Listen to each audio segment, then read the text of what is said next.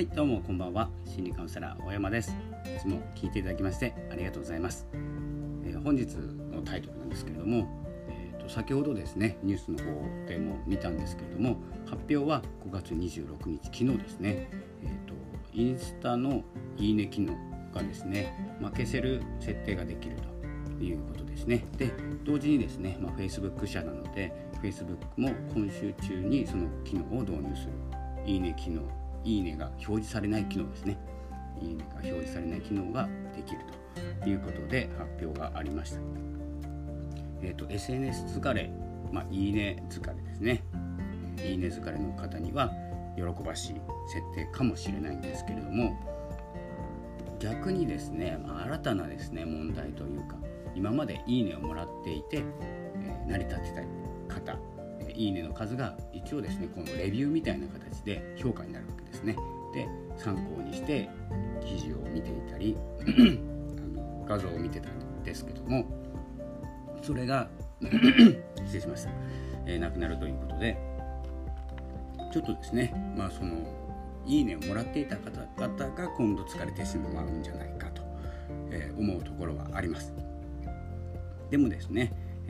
私もですねこのラジオスタンド FM でも撮ってるんですけれどもスタンド FM も最初いいねがあってそれを非表示にしました。えどうなったかというと、まあ、そんなに問題はなかったんですね。問題はなかったんですけどどの放送が聞かれてるかってやっぱり気になるんですよ今度は。で疲れていた方も今度は、えー、いいねがなくなったらどこを目指していいのかわからなくなる可能性が出てきます。なので一つのこのまあいいねの対策なんですけどもいいね疲れに対する対策を取るっていうことは、えー、すごく大事なことなんですけど、まあ、次に予測される問題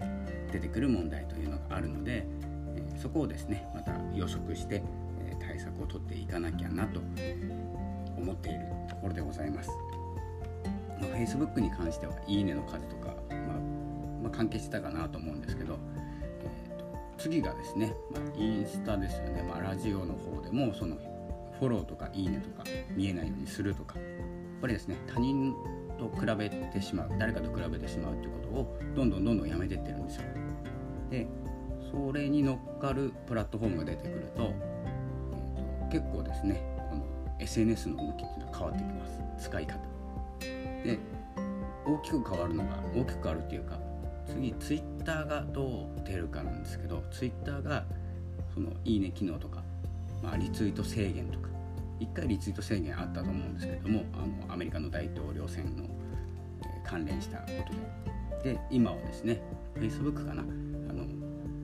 ウイルスに関してインドの方であのこの何て言うんですかね発言している放送は放送というか、えー、SNS ですねは表示しないでおきましょうみたいな流れになってますしどんどんですね狭まっている